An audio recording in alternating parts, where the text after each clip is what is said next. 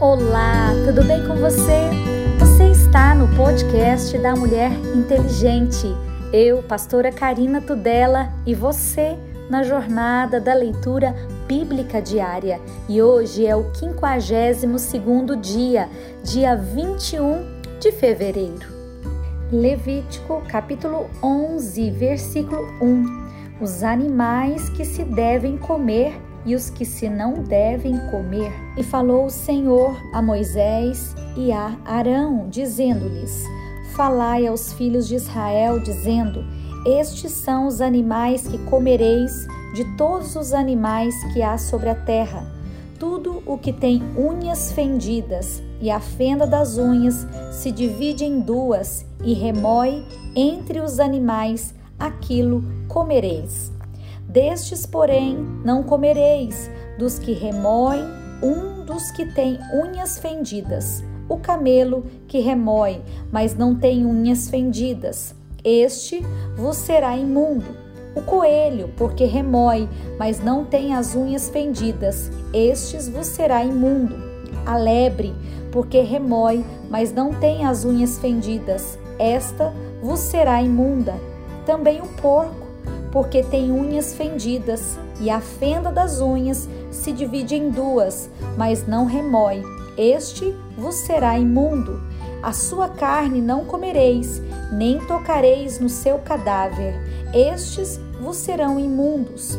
Isto comereis de tudo o que há nas águas, tudo o que tem barbatanas e escamas nas águas, nos mares e nos rios, aquilo comereis mas tudo o que não tem barbatanas nem escamas nos mares e nos rios, todo réptil das águas e toda alma vivente que há nas águas, estes serão para vós abominação. Servosão, pois, por abominação a sua carne não comereis e abominareis o seu cadáver. Tudo que não tem barbatanas ou escamas nas águas será para vós abominação, e as aves, estas abominareis, não se comerão, serão abominação. A águia e o quebrantoço e o chofrango, e o milhano e o abutre segundo a sua espécie, todo corvo segundo a sua espécie, o avestruz e o mocho e o cuco e o gavião segundo a sua espécie, o bufo, o corvo marinho e a coruja e a gralha e o cisne e o pelicano, e a cegonha e a garça segundo a sua espécie, e a polpa e o morcego. Todo réptil que voa, que anda sobre quatro pés, será para vós uma abominação.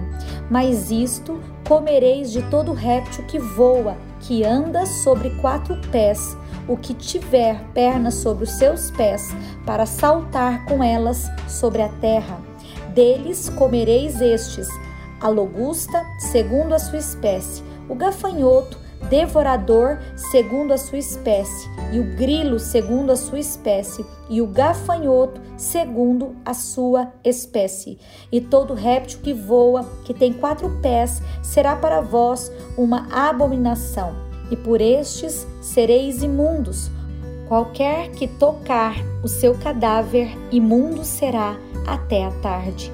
Qualquer que levar o seu cadáver, lavará suas vestes e será imundo até a tarde.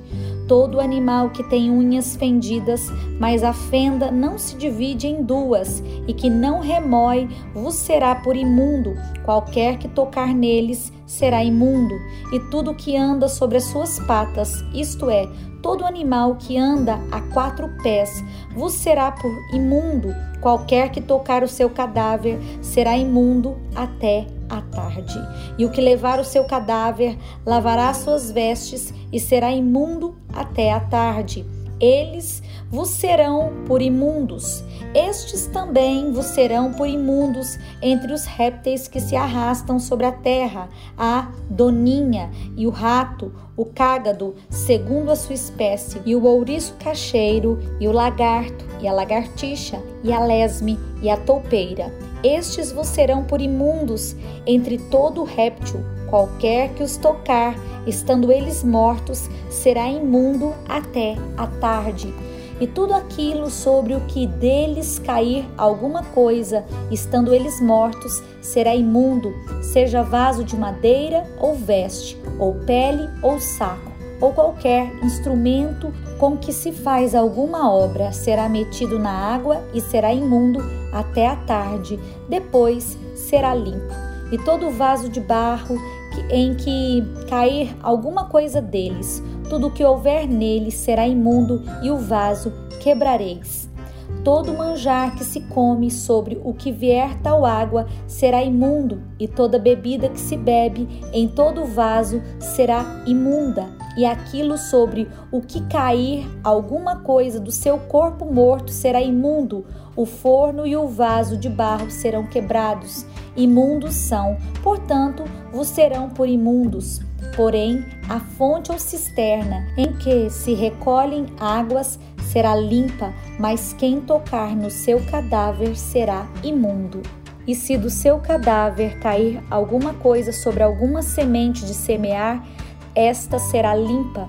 Mas se for deitada água sobre a semente, e se do cadáver cair alguma coisa sobre ela, vos será por imunda.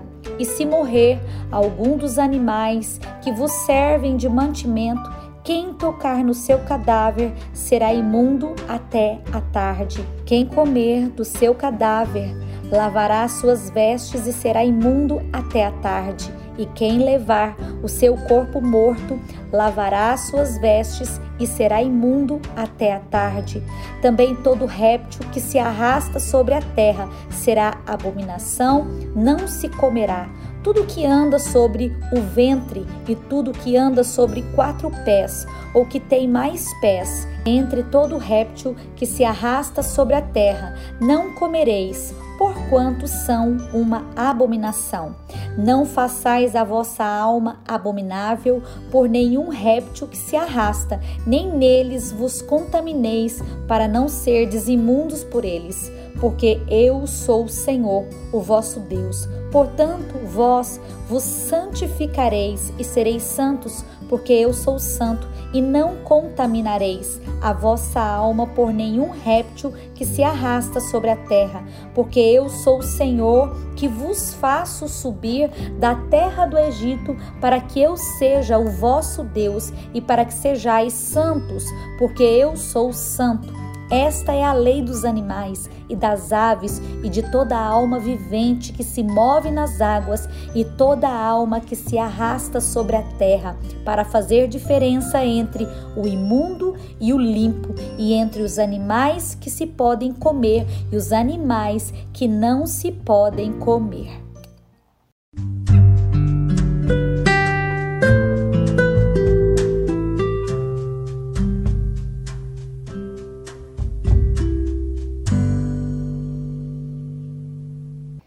Novo Testamento, Marcos capítulo 5, versículo 21. A filha de Jairo, a mulher que tinha um fluxo de sangue. E passando Jesus outra vez num barco para o outro lado, ajuntou-se a ele uma grande multidão, e ele estava junto do mar. E eis que chegou um dos principais da sinagoga, por nome Jairo, e vendo, prostrou-se aos seus pés e rogava-lhe muito, dizendo: Minha filha está moribunda, rogo-te que venhas e lhe imponhas as mãos para que sare e viva. E foi com ele e seguiu uma grande multidão que o apertava. E certa mulher que havia doze anos tinha um fluxo de sangue e que havia padecido muito com muitos médicos e despendido tudo quanto tinha, nada lhe aproveitando isso, antes indo a pior. Ouvindo falar de Jesus, veio por detrás entre a multidão e tocou na sua vestimenta. Porque dizia: Se tão somente tocar nas suas vestes, sararei e logo se lhe secou a fonte do seu sangue e sentiu no seu corpo estar já curada daquele mal. E logo Jesus, conhecendo que a virtude de si mesmo saíra, voltou-se para a multidão e disse: Quem tocou nas minhas vestes? E disseram-lhe os seus discípulos: Vês que a multidão te aperta e dizes: Quem me tocou? E ele olhava em redor para ver a que isso fizera. Então a mulher, que sabia o que lhe tinha acontecido, temendo e tremendo, aproximou-se e prostrou-se diante dele e disse-lhe toda a verdade. E ele lhe disse: Filha, a tua fé te salvou, vai em paz e ser curada deste teu mal. Estando ele ainda falando, chegaram alguns dos principais da sinagoga, a quem disseram: A tua filha está morta, para que enfadas mais o mestre? E Jesus, tendo ouvido essas palavras, disse ao principal da sinagoga: Não temas, crê somente. E não permitiu que alguém o seguisse, a não ser Pedro, Tiago e João, irmão de Tiago. E tendo chegado à casa do principal da sinagoga, viu o alvoroço e os que choravam muito e pranteavam. E entrando, disse-lhes: Por que vos alvoroçais e chorais? A menina não está morta, mas dorme. E riam-se dele, porém ele, tendo feito sair tomou consigo o pai e a mãe da menina e os que com ele estavam, e entrou onde a menina estava deitada, e tomando a mão da menina, disse-lhe: Talita cume, que traduzido é: Menina, a ti te digo, levanta-te. E logo a menina se levantou e andava, pois já tinha doze anos, e assombraram-se com grande espanto, e mandou-lhes expressamente que ninguém o soubesse, e disse-lhe que lhe dessem de comer.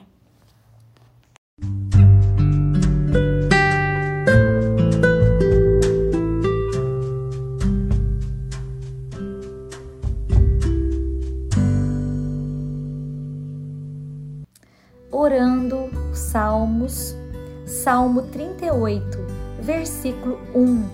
A dor e o arrependimento do pecador dirige-se a Deus para obter perdão e salvação. Ó Senhor, não me repreendas na tua ira e nem me castigues no teu furor, porque as tuas flechas se cravaram em mim e a tua mão sobre mim desceu. Não há coisa sã na minha carne por causa da tua cólera, e nem há paz em meus ossos por causa do meu pecado. Pois já as minhas iniquidades ultrapassam a minha cabeça, como carga pesada, são demais para as minhas forças.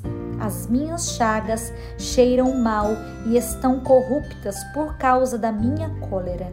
Eu estou encurvado, estou muito abatido. Ando lamentando todo dia, porque os meus lombos estão cheios de ardor e não há coisa sã na minha carne. Estou fraco e muito quebrantado. Eu tenho rugido por causa do desassossego no meu coração. Senhor, diante de ti está todo o meu desejo e o meu gemido não te é oculto. O meu coração dá voltas, a minha força me falta. Quanto à luz dos meus olhos, até essa me deixou. Os meus amigos e os meus propíncos afastam-se da minha chaga, e os meus parentes se põem em distância. Também os que buscam a minha vida me armam laços, e os que procuram o meu mal dizem coisas que danificam e imaginam astúcias todo dia. Mas eu, como surdo, não ouvia e como mudo, não abria a boca. Assim eu sou como o homem que não ouve e em cuja boca não há reprovação, porque em ti, Senhor, espero. Tu, Senhor meu Deus, me ouvirás, porque dizia eu: ouve-me, para que se não alegrem de mim quando escorrega o meu pé, eles se engrandecem contra mim porque estou prestes a cochear. A minha dor está constantemente perante mim, porque eu confessarei a minha iniquidade. Afligir-me-ei por causa do meu pecado. Mas os meus inimigos estão vivos e são fortes, e os que sem causa me odeiam se engrandecem.